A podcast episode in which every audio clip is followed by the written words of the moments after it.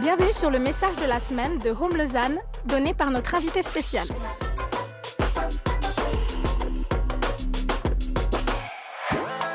On espère que ce message t'encouragera et t'équipera. Pour plus d'informations, n'hésite pas à visiter notre site internet sur www.eglisehome.com.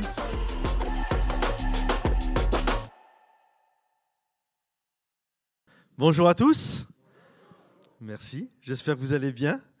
Je suis heureux, ça fait depuis mars donc 2020, quand il y a eu le Covid qui est arrivé, euh, que je n'ai pas fait de sortie euh, à l'extérieur. Tout a été annulé durant l'année du Covid et après, euh, ça a été... Donc vous êtes la première église où je ressors pour la première fois.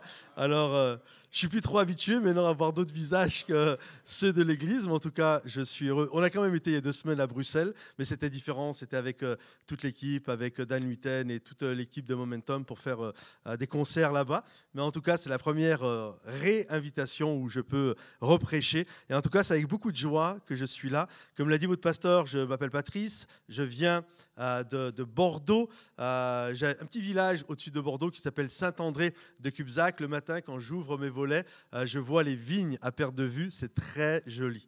Et il y a plein de passages, hein, vous savez, dans la parole de Dieu qui nous dit que Jésus est le cep et, euh, que nous, nous sommes les sarments. vous savez ce que ça veut dire hein? Euh, Ça veut dire, pour ceux qui ne connaissent pas le langage de la vigne, c'est Jésus est le tronc et nous, on est les branches collées au tronc. Alors chacun ici, on est une branche, peu importe, on peut avoir des différences de génération, des différences de couleur, mais on est tous issus du même Père céleste, on est tous des branches collées au tronc. Alors uniquement pour cette fois, après vous n'aurez plus jamais le droit de le faire, Regarde ton voisin et dis-lui Salut vieille branche. Et dis-lui Salut vieille branche. On, est des branches. N'en profitez pas pour régler vos comptes. Je suis marié à Roselyne et on a trois enfants qui maintenant commencent à, grandir. C'est plus trop des enfants, mais en tout cas, euh, en tout cas, on a une jolie famille et, ça se passe bien. Je suis venu également. Il m'en reste pas beaucoup, euh, donc du coup, je suis pas venu avec beaucoup beaucoup de livres, mais deux livres que j'ai écrits. Un qui s'intitule Le meilleur est devant vous, et je dis pas ça parce que je suis devant vous ce matin, mais le meilleur, c'est vraiment, c'est vraiment dans le sens de, je crois qu'avec Dieu, le meilleur est toujours devant nous. Et même quand nous serons euh, sur, euh, euh, prêt à passer de l'autre bord, je crois encore que le meilleur sera devant nous. Donc c'est vraiment un livre pour ceux qui m'ont déjà lu sur la pensée du jour pendant de nombreuses années, pendant plus de dix ans. J'écris les pensées du jour sur le top chrétien. C'est vraiment dans, le même, dans la même veine, dans le même style. C'est vraiment pour booster et encourager. Et l'autre, c'est un livre qui s'intitule Saisis la vie, d'après le verset de Paul, Saisis la vie éternelle à laquelle tu as été appelé. Il y a une vie à laquelle Dieu nous a appelés et c'est vraiment euh, tout un enseignement euh, pour vous aider à saisir la vie que Dieu a pour vous. Donc euh, si vous pensez que ces modestes ouvrages peuvent vous encourager, ils seront dans le hall. Je pourrais même pour certains, si vous le désirez, vous les, vous les dédicacer. Comme ça a été dit également, il y a quelques années de ça en arrière, on a changé le nom de notre église et aujourd'hui notre église s'appelle Momentum.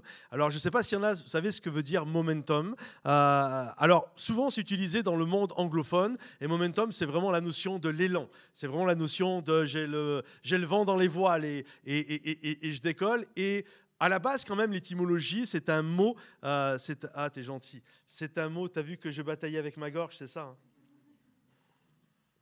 À la base, c'est un mot. C'est un mot euh, latin euh, qui signifie le moment où tout peut basculer. vous savez, c'est. Par exemple, si vous avez déjà regardé un match de foot ou de basket ou de je ne sais, et à un moment donné, euh, ça arrive qu'il y a une équipe qui est acculée, euh, qui est vraiment qui subit euh, les assauts de l'adversaire, et il y a un déclic. À un moment donné, il y a un déclic, et hop, ça switch, ça, embarque dans l'autre sens, et d'un seul coup, tu reprends l'ascendant sur l'adversaire. Ce moment-là, ça s'appelle un momentum. Et je crois vraiment que notre Dieu est celui qui veut nous faire vivre des momentum. Il est celui qui veut te redonner l'ascendant sur tes adversaires. Il est celui qui veut faire en sorte que les choses basculent. D'ailleurs, la conversion est un momentum. Les choses anciennes sont passées et toutes choses sont devenues nouvelles. Alors, est-ce que dans ce lieu, aujourd'hui, il y a des gens qui veulent vivre un momentum? Levez la main, applaudissez tous ceux qui veulent vivre un momentum, là, par applaudissement. Alors, j'ai intitulé le message que j'aimerais vous apporter aujourd'hui, je l'ai intitulé Es-tu prêt à vivre un momentum. Est-ce que tu es prêt? Parce que quand la fenêtre va s'ouvrir, il y a un moment, c'est comme le livre, hein, il y a un moment qu'il va falloir saisir, une vie qu'il va falloir saisir pour vivre ce momentum. Je ne sais pas si vous avez fait déjà attention, souvent on nous parle de plein de choix que nous faisons, comme si finalement l'immensité de notre vie, euh, c'était la conséquence de tous nos choix. Je réfléchissais la dernière fois là-dessus, je philosophais, je méditais sur cette pensée-là, et en fait je me suis aperçu que non.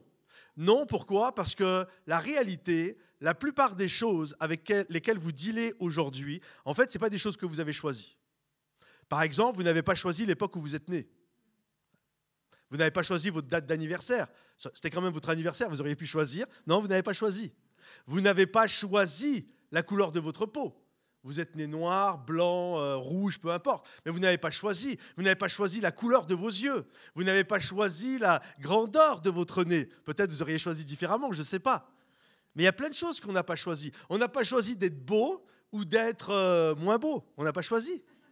C'est vrai, on n'a pas choisi. Des moments, il y a des gens, ils vous regardent comme s'ils avaient choisi. T'es style, moi j'étais dans le magasin de la beauté, moi j'ai su choisir, mais toi pourquoi t'as pris ça? Tiens, Non, c'est si beau, tu n'as pas fait gaffe d'être beau.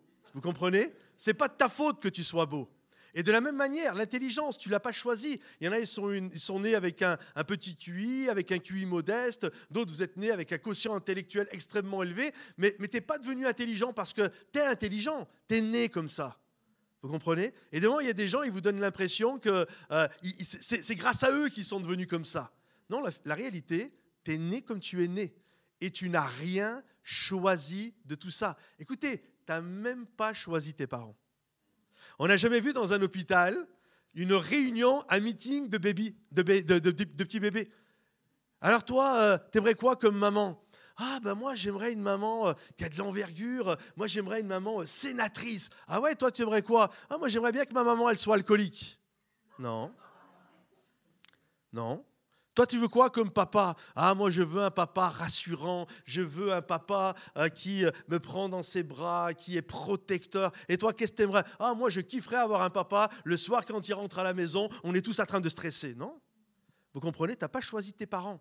Et tu vas devoir composer avec mille et une choses dans ta vie que tu n'as pas choisies. D'ailleurs, quand tu arrives au monde, souvent, on n'a jamais vu un bébé, que ce soit en Suisse, que ce soit en France, en Belgique, au Québec, au Bénin, en Côte d'Ivoire, au Japon, au Brésil. On n'a jamais vu un bébé naître, sortir du ventre de la maman et de dire Waouh, let's go, je viens d'arriver, que la fête commence. Non. En fait, quand tu arrives, tu pleures. Et si tu pleures pas, tu as la sage-femme, poum Elle va te rappeler qu'il faut que tu pleures. Bienvenue sur cette terre. Et ensuite, tu vas encore devoir composer avec mille et une choses que tu n'as pas choisies. Par exemple, moi, je n'ai pas choisi, à l'âge de 10 ans, de voir mon papa quitter la maison, euh, s'embrouiller avec ma mère, le couple exploser, et je n'ai pas choisi d'entendre la porte qui a claqué et mon père partir et que j'avais à peine 10 ans et mon petit frère tout juste 3 ans. On n'a pas choisi, mais on a dû composer avec. Et je ne vous connais pas, mais je sais, comme moi, ici, vous aujourd'hui, vous composez, vous faites votre vie avec mille et une choses que vous n'avez pas choisies. Mais j'ai une bonne nouvelle quand même. C'est que Dieu va permettre, écoutez bien, Dieu va permettre dans votre vie, alors qu'il y a mille et une choses que vous n'avez pas choisies, Dieu va permettre, va ouvrir des fenêtres afin que tu puisses faire un choix qui va faire basculer le reste de ta vie. C'est comme, il y a plein de choses, tu ne les as pas choisies, il y a plein de choses avec lesquelles tu as galéré dans ta vie, mais Dieu va te permettre à un moment, et il va falloir le saisir, il y a plein de choses, je ne les ai pas choisies, mais là, Dieu m'ouvre une fenêtre et je vais choisir, là c'est moi qui vais choisir, et de ce que tu vas choisir, ta vie va basculer et ta vie va complètement changer. J'aimerais regardez avec vous l'histoire d'un personnage qui s'appelle euh, David. Vous avez tous entendu euh, parler du grand roi David. Euh, David nous dit ceci. il dit, dans un de ses psaumes, de, ses psaumes il, va, il va dire ceci, j'ai été enfanté dans le péché. il ne dit pas je suis né pécheur, on est tous nés pécheurs, mais il dit j'ai été enfanté dans le péché. Et beaucoup de commentateurs disent aujourd'hui, euh, de manière claire, de la manière dont c'est écrit, c'est que quand David dit j'ai été enfanté dans le péché, il dit pas je suis pécheur.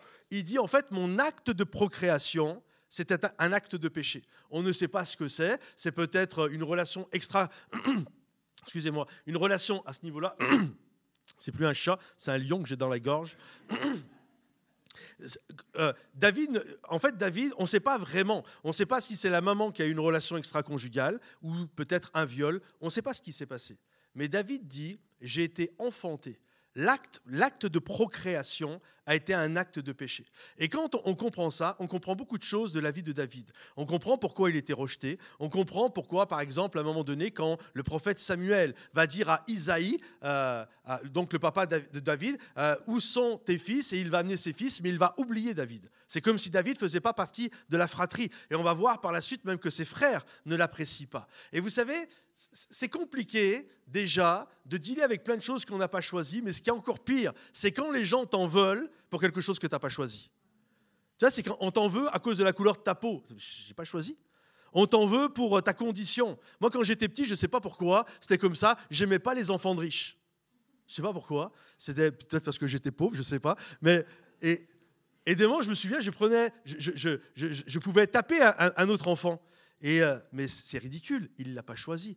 C'est comme de traiter quelqu'un de sale noir, c'est ridicule, il ne l'a pas choisi. Quand deux secondes on réfléchit, vous comprenez? Il y a plein de choses qu'on n'a pas choisies, mais ce qui est encore pire, c'est quand les gens t'en veulent pour quelque chose que tu n'as pas choisi. Tu es pour rien et les gens ils t'en veulent pour ça. C'est ridicule. Et c'est ce que David a vécu. David, on lui en voulait pour des choses qui faisaient partie de sa naissance et qu'il n'avait absolument pas choisi. Alors, euh, un matin, David va se lever pour reprendre notre histoire sur David, David va se lever et ce jour-là, il ne le sait pas, mais sa vie va basculer. Il se lève comme d'habitude, il y a une guerre qui est en train de se déclencher entre les Israéliens Israël et les Philistins. Et les frères de David sont sur le champ de bataille. Et David se lève, et euh, lui, c'est le gars, c'est le berger. Habituellement, il s'occupe de son troupeau et tout. Et là, son papa l'appelle, il dit Écoute, David, viens, euh, j'aimerais que tu ailles sur le champ de bataille et que tu me ramènes des nouvelles de tes frères. Et puis, en même temps que tu vas leur demander des nouvelles, euh, amène-leur un pique-nique. Et là, David prend le pique-nique, il prend la nourriture, le fromage, tout ce qu'il y a, et il va sur le champ de bataille. Et, là, David, lui, il ne sait pas. Et, mais ce jour-là, sa vie va changer. Je ne sais pas si ça vous est déjà arrivé, certainement, j'en suis sûr. Le, soir, tu te couches et c'est comme tu l'avais pas vu venir ce qui s'est passé dans la journée. Je ne sais pas si ça vous est déjà arrivé. Moi, quand ma première fille est née, le, quand je suis devenu papa, je ne savais pas à la fin de la journée que j'allais être papa. Ma fille est née à six mois de grossesse. Et, le soir, c'est un, tout petit bébé, hein, vous imaginez, 900 grammes, 38 cm, et, elle va bien aujourd'hui avec la grâce de Dieu. Mais le soir, quand, le matin quand je me lève, je ne le sais pas ça. Mais le soir, quand je me couche, je suis dans mon lit, ma femme est à l'hôpital, elle a eu une césarienne, et ma petite fille est en réa. Je suis dans mon lit le soir, et c'est comme, je ne savais pas que j'allais vivre ça aujourd'hui.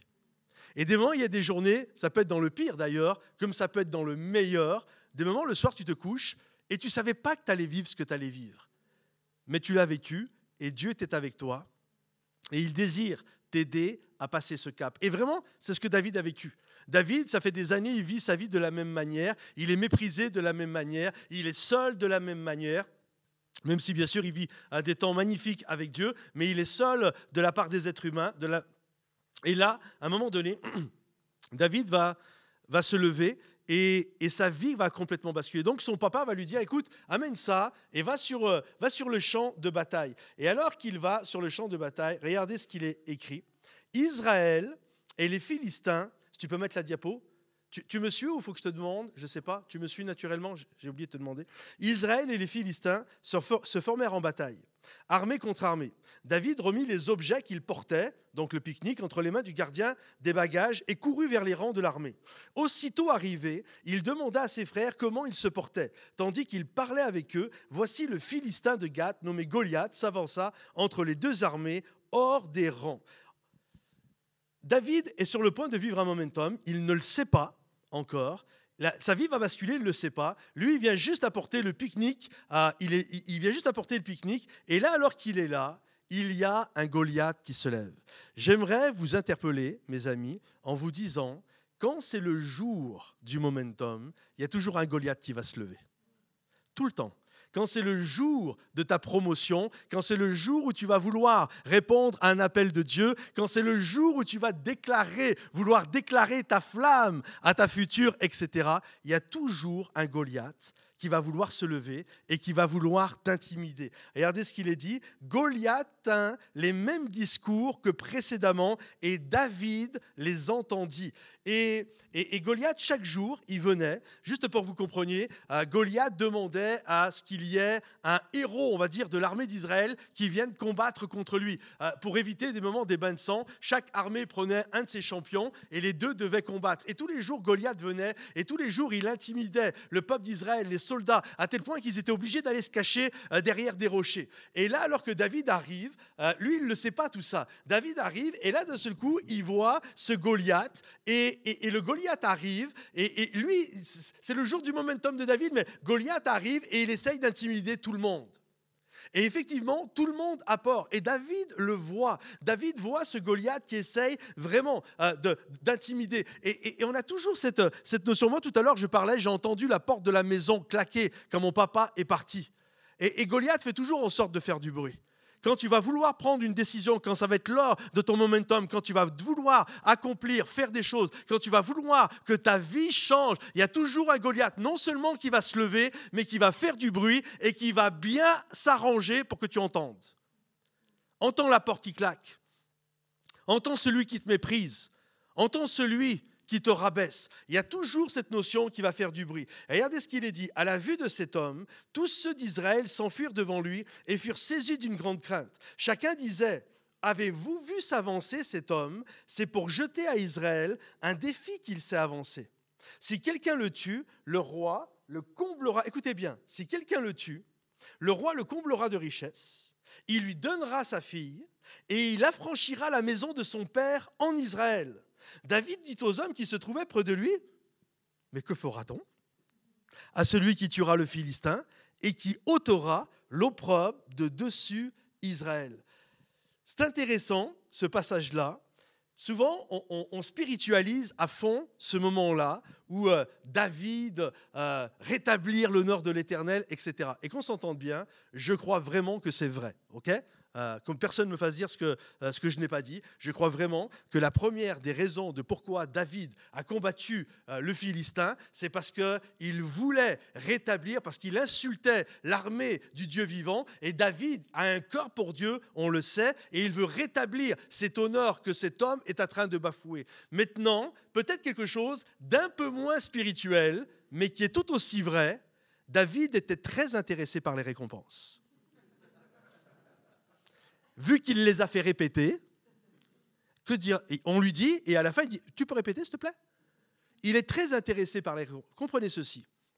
David a compris qu'il y a plein de choses dans sa vie qu'il n'a pas choisies, mais ça, il va pouvoir le choisir. David comprend que s'il tue le Philistin, il va devenir riche, il va se marier avec la fille du roi, et la dette va être enlevée. Tu comprends? Tu tues le Goliath, tu vis ton momentum, et d'un seul coup, tu, tu tues la dette. D'un seul coup, la dette est enlevée. Tu tues le Philistin et d'un seul coup, tu passes de pauvre à riche. Tu tues le Philistin et tu passes de célibataire à marié. Il y en a à qui ça parle? Et vous comprenez? En fait, tu tues le Philistin et tu passes d'un pâturage à un palais. Et David comprend. C'est comme David dit, est-ce que vous pouvez répéter les amis? Ok, ah ouais, d'accord, on donne ça. Ok, plus de dettes. Ok, grosse somme d'argent. Ok, mariage. Et puis en plus, avec la fille du roi. C'est-à-dire que je vais faire partie de la cour royale, etc. David a compris, c'est ça que j'aimerais vous faire saisir. David a compris que sa vie pouvait basculer. Il y a plein de choses dans ma vie que je n'ai pas choisies, mais là, Dieu ouvre une fenêtre. Et si j'ai le courage, parce qu'il faut du courage, si j'ai le courage de répondre à l'appel, ma vie va basculer ma vie, littéralement, va changer de trajectoire. Et, là, David comprend, et, c'est quelque chose qu'on doit saisir nous-mêmes. Quand tu gagnes, tu fais gagner les autres. David, en combattant contre le Philistin et en gagnant, c'est pas juste David qui gagne. Il fait gagner sa famille. Il n'y a plus de dette dans sa famille. Il fait gagner l'armée d'Israël.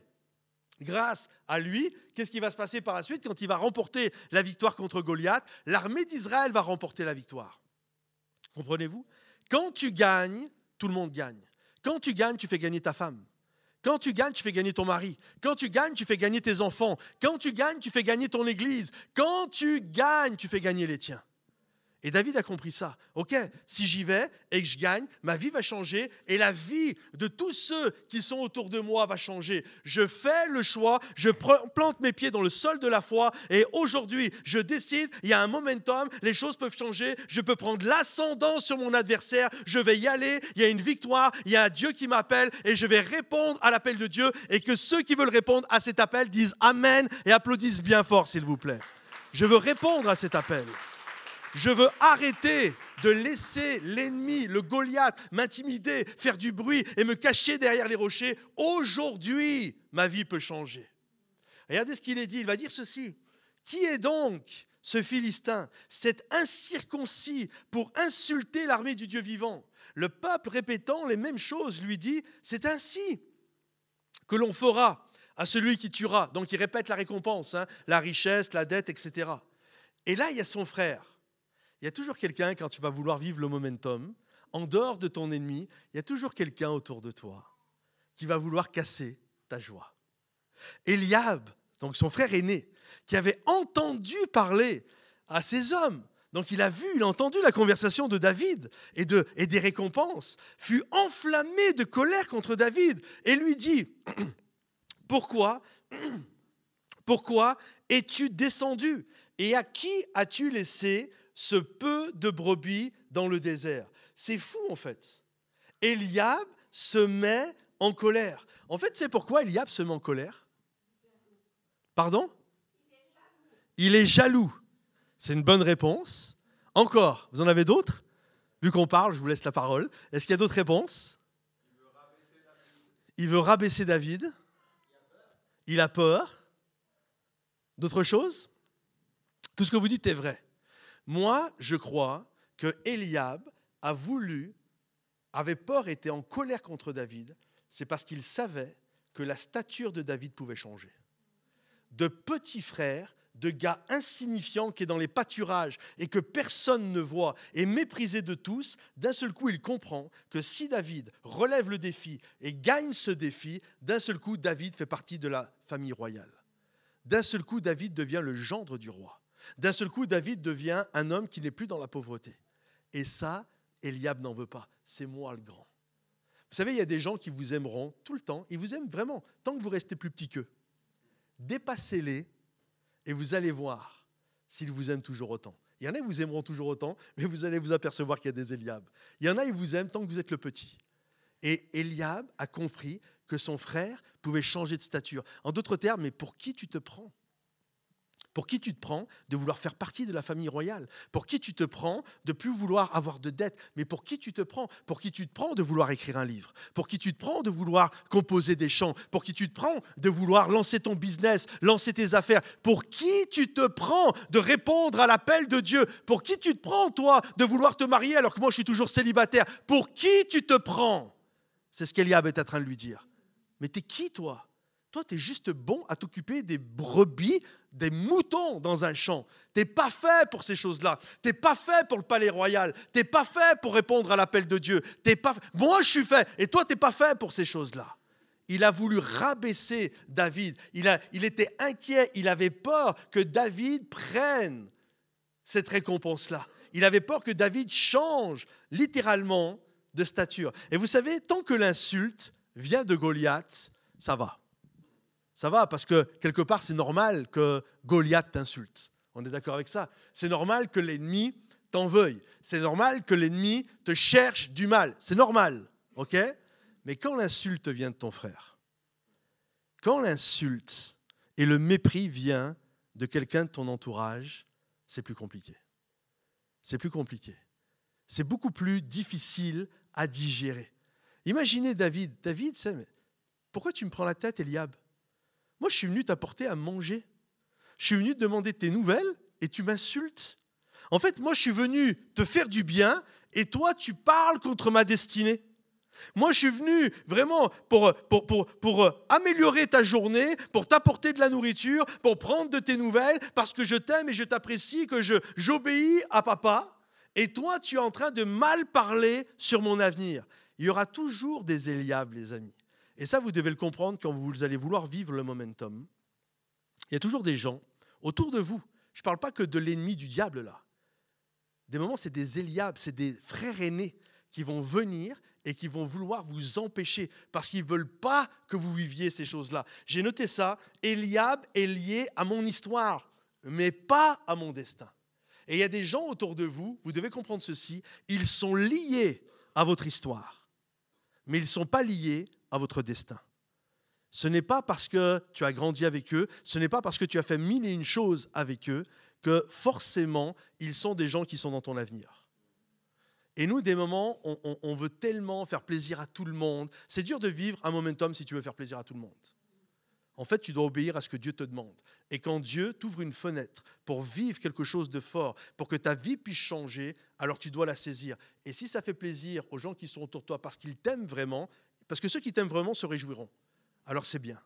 Mais s'il y a des gens qui vont vouloir te rabaisser, laisse-les. Et ce qui est intéressant dans cette histoire, c'est que David a tourné le dos à Eliab. Je n'ai pas de temps à perdre avec toi. C'est pas toi, Goliath. Je n'ai pas à lutter contre la chair et le sang mais je vais lutter contre les puissances démoniaques. Les puissances démoniaques, c'est Goliath. C'est lui le problème, c'est pas toi. Et il va, il va lui tourner le dos. regardez ce qu'il va encore lui dire, euh, Eliab. Je connais, c'est terrible quand même, je connais ton orgueil et la malice de ton cœur. C'est pour voir la bataille que tu es descendu. David répondit, qu'ai-je donc fait? Ne puis-je pas parler? Et vous savez ce que Eliab est en train de faire? Il est en train de lui dire, retourne à ce que je vois de toi ce que je vois de toi, tu es juste un gars capable de t'occuper des moutons. Retourne aux moutons. Et vous savez, c'est toujours plus simple de faire ce que les gens attendent de nous. Vous savez, David aurait pu arriver sur le champ de bataille et euh, euh, comment tu vas, Eliab? Ça va, machin, etc. Ok, tiens, papa euh, m'a demandé de te livrer, m'a demandé de te livrer le, pique-nique. Tiens, je te donne à manger. allez, bye bye. Et hop, il rentre à la maison. C'est beaucoup plus simple de faire ce que les gens attendent de nous.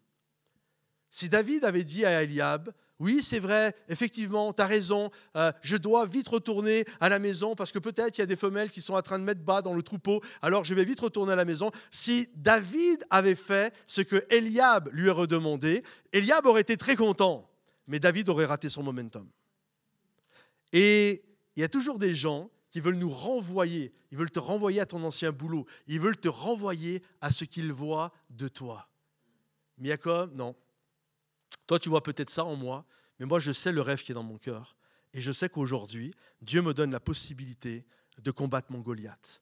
Dieu me donne la possibilité de prendre l'ascendant psychologique, spirituel sur des choses qui jusqu'à maintenant m'ont acculé au fond du ring. Mais aujourd'hui, je vais prendre la décision, je vais aller combattre mon Goliath et ma vie va changer. Ma vie va changer de trajectoire. Et Eliab, t'as beau parler, tous ceux qui sont autour de moi, vous avez beau parler, vous avez beau me critiquer, vous avez beau vouloir me rabaisser, je ne changerai pas. Je sais que Dieu m'appelle et je vais accomplir la destinée que Dieu a pour moi. Alors David a dû prendre une décision. Il a dû prendre même trois décisions. En fait, David a dû prendre une décision parce que je ne crois pas qu'on puisse combattre le diable, les amis, en chantant, dansant et en faisant des petits tours sur nous-mêmes. En fait, ça passe par une prise de décision. Écoutez bien, quand, quand Jésus a remporté la victoire, on sait que c'est sur le bois de la croix. Sur le bois de la croix, Jésus est mort, il a vaincu la mort, il a cloué les dénominations, le diable et toutes ses œuvres. Et pour nous, c'est là, c'est la photo finale. Mais j'aimerais vous dire ceci, pour moi, Jésus a remporté la victoire au jardin de Gethsemane. Alors qu'il était angoissé jusqu'à la mort, il y avait un combat qui était là, il a pris une décision. Et il va finir en disant, non pas ma volonté, mais ta volonté. À partir de là, écoutez bien, Jésus s'est levé et peu importe qui allait prendre place, la victoire était remportée. Crachat, couronne d'épines, clous dans les mains, flagellation, clous dans les pieds, insultes, moqueries, croix, peu importe, tout ce qu'il pouvait y avoir, Jésus avait déjà pris la victoire. Et il a manifesté la décision dans le jardin de Gethsemane en le manifestant sur le bois de la croix.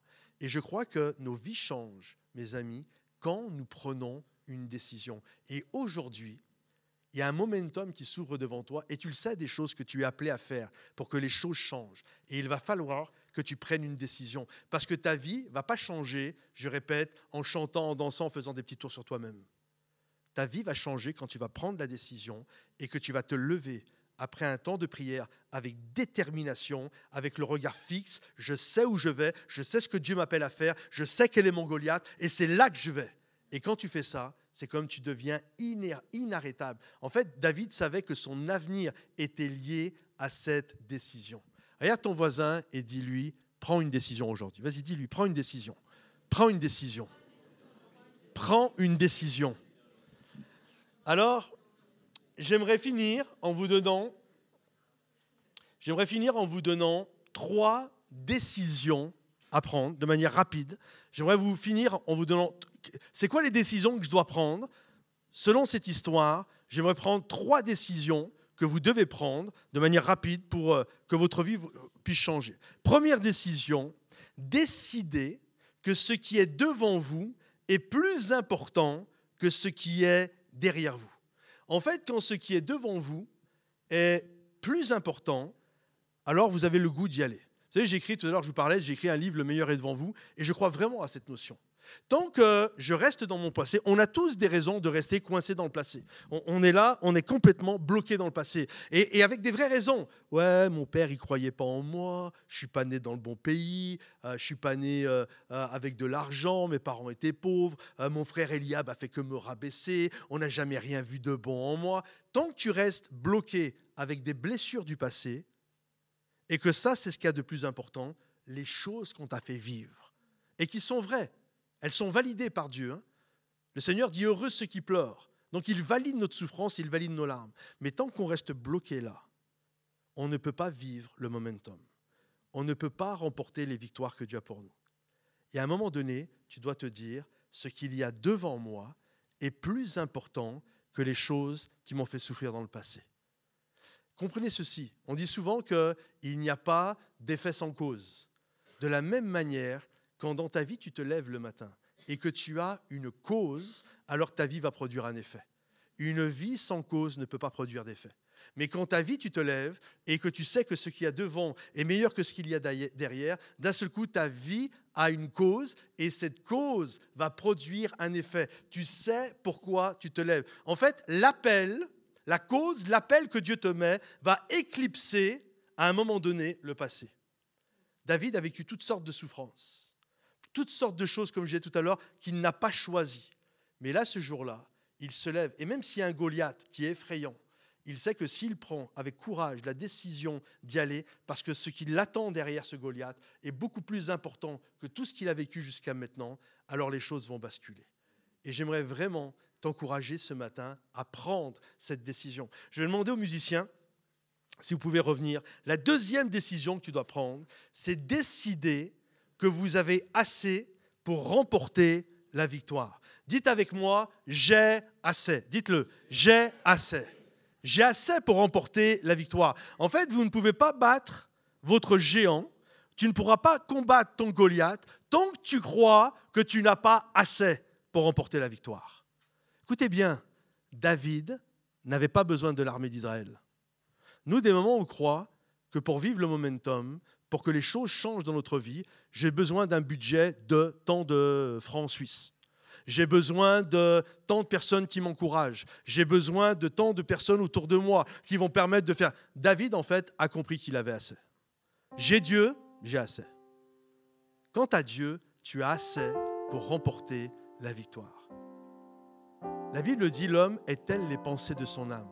Si tu crois que tu n'as pas assez, alors certainement que tu n'auras pas assez. Mais si tu crois qu'avec Dieu, tu peux accomplir des exploits, alors il est fort probable que tu vas accomplir des exploits. Regardez, je, méditais là-dessus et vraiment ça m'a interpellé. Personne croyait en David. Son papa ne croyait pas en lui. Quand Samuel est arrivé, il va demander à Isaïe, montre-moi tes fils. Et Isaïe n'a pas présenté David. Il ne croyait pas en David. Ton papa ne croit pas en toi. L'homme de Dieu, pire encore, hein, enfin pire, je ne sais pas si c'est pire, mais l'homme de Dieu, le prophète, ne croyait pas en lui. Quand Samuel a vu les fils d'Isaïe, il n'a pas dit Oh, c'est David. Il a été attiré par Eliab parce qu'Eliab était grand. Il avait une belle prestance. Et Dieu va lui dire Mais non, Samuel, tu te trompes. L'homme regarde à ce qui frappe les yeux, mais Dieu regarde au cœur. Même le pasteur a raté le truc. Son papa l'a pas vu, son pasteur l'a pas vu, son leader ne l'a pas vu. Quand il a été vers Saül en disant Moi, je vais y aller, Saül l'a regardé, il l'a méprisé, la Bible nous dit. Il dit Mais t'es qu'un gamin, t'es qu'un enfant. Lui, c'est un homme de guerre depuis sa naissance, mais t'es qui toi? Son leader ne croyait pas en lui. Ses frères, on l'a vu ensemble, ne croyaient pas en lui. En fait, quand tu regardes, personne ne croyait en David si ce n'est David lui-même. En fait, il était le seul à croire en lui. Mais vous savez quoi? Ça a suffi. Il savait ce que Dieu lui avait mis dans le cœur. Et c'est comme, papa, tu crois pas en moi? Prophète, tu crois pas en moi? Leader, tu crois pas en moi? Mes frères, vous croyez pas en moi? C'est pas grave. Je sais que Dieu croit en moi. Moi, je crois en Dieu et Dieu croit en moi. Et avec lui, je vais accomplir des exploits. Et la dernière décision que nous devons prendre, c'est décider de produire un effort.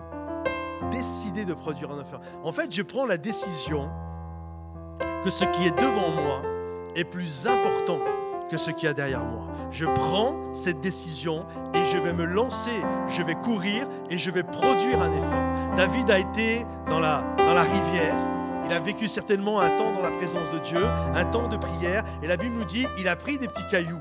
Et là, alors qu'il revient sur le champ de bataille, il va prendre un des cailloux et vous savez ce qu'il va faire? Il va jeter le caillou. Des moments je suis fatigué de ces chrétiens qui pensent que j'ai juste besoin de prier, de prier, de prier, de prier, de prier, de prier, et sans jamais passer à l'action, les choses vont aller.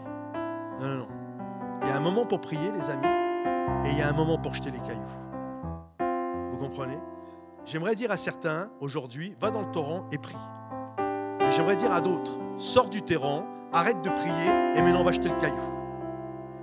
Comprenez-vous? Faut que tu jettes quelque chose. faut que tu jettes ton caillou. Parce que les choses ne changeront pas tant que tu ne jetteras pas ton caillou. Regarde ton voisin et dis-lui, jette quelque chose aujourd'hui. Vas-y, dis-lui, jette quelque chose. Le Seigneur t'invite à jeter quelque chose. Je vais jeter mon mari. Non, fais pas ça. Jette quelque chose. Je crois vraiment que le Seigneur invite. Écoutez-moi, je crois vraiment que le Seigneur invite plusieurs aussi aujourd'hui dans ce lieu à prendre cette décision. Que le meilleur est, devant moi. Cette décision de croire que j'ai assez pour remporter la victoire. Et cette décision de je prends ce que Dieu m'a confié et plutôt que de l'enfermer quelque part, je vais le jeter. Alors peut-être certains, et je finirai avec ça, vous me dites, mais pasteur, franchement, tu ne me connais pas. Ce que j'ai est vraiment pas grand-chose. Est-ce que c'est plus petit qu'un petit caillou Ce que tu as. Vous savez, nos armes sont puissantes par la vertu de Dieu. Quand Moïse a libéré son peuple avec un bâton, ça devait bien faire rire Pharaon. Sauf qu'à un moment donné, Pharaon a arrêté de rigoler quand même. Comprenez-vous? Quand David est arrivé avec son petit caillou devant Goliath, la Bible nous dit que Goliath a rigolé de ça. Mais pour qui tu me prends de venir avec ta petite fronte? Souvent, ce que nous avons, et même nous, nous méprisons. Écoutez bien, toi-même, parfois, tu méprises ce que tu as. Tu es comme Pharaon envers toi-même. Tu es comme Goliath envers toi-même. Tu méprises ton petit bâton. Tu méprises ton petit caillou. Oui, mais voilà. Quand tu déposes ça dans les mains de Dieu, c'est puissant par la vertu de Dieu. Alors aujourd'hui, arrête de mépriser le peu que tu as et jette-le. Jette-le. Abat ton Goliath parce que tu as un momentum à vivre, parce que les choses anciennes vont passer et que toutes choses deviennent nouvelles et que ceux qui le croient disent Amen et applaudissent bien fort le roi des rois. Est-ce qu'on peut se lever à notre place? Est-ce qu'on peut se lever? J'aimerais prier. Alléluia, Seigneur notre Dieu, nous croyons, Seigneur, que tu es le même hier, aujourd'hui et éternellement. Nous croyons, Seigneur mon Dieu, qu'aujourd'hui tu peux faire un chemin. Nous croyons que tu peux frayer, Seigneur mon Dieu, un chemin devant nous afin que nous remportions la victoire. Alors je prie pour tous mes frères, je prie pour mes sœurs qui aujourd'hui sont dans cette situation et qui ont besoin de vivre un momentum, qui ont besoin que ta grâce se manifeste. Je prie aujourd'hui qu'ils prennent cette décision. J'ai assez, j'ai assez pour remporter la victoire. Je ne désire plus croire les mensonges de l'ennemi qui méprise le peu que j'ai, mais je crois que j'ai assez. Je n'écoute plus les Eliab dans ma vie et je vais de l'avant. Il y a un chemin qui se fraye dans la mer, dans le désert et je vais remporter cette victoire pour la gloire de Dieu. Oui, je vais aller de l'avant et vivre tout ce que Dieu a prévu pour moi dans le nom de Jésus. Juste là où on est, avec toute l'équipe de louanges, est-ce qu'on peut élever nos âmes et nos voix et juste commencer à le déclarer? Oui, Seigneur notre Dieu, tu frayes un chemin et aujourd'hui, je vais aller de l'avant pour vivre mon momentum. Alléluia.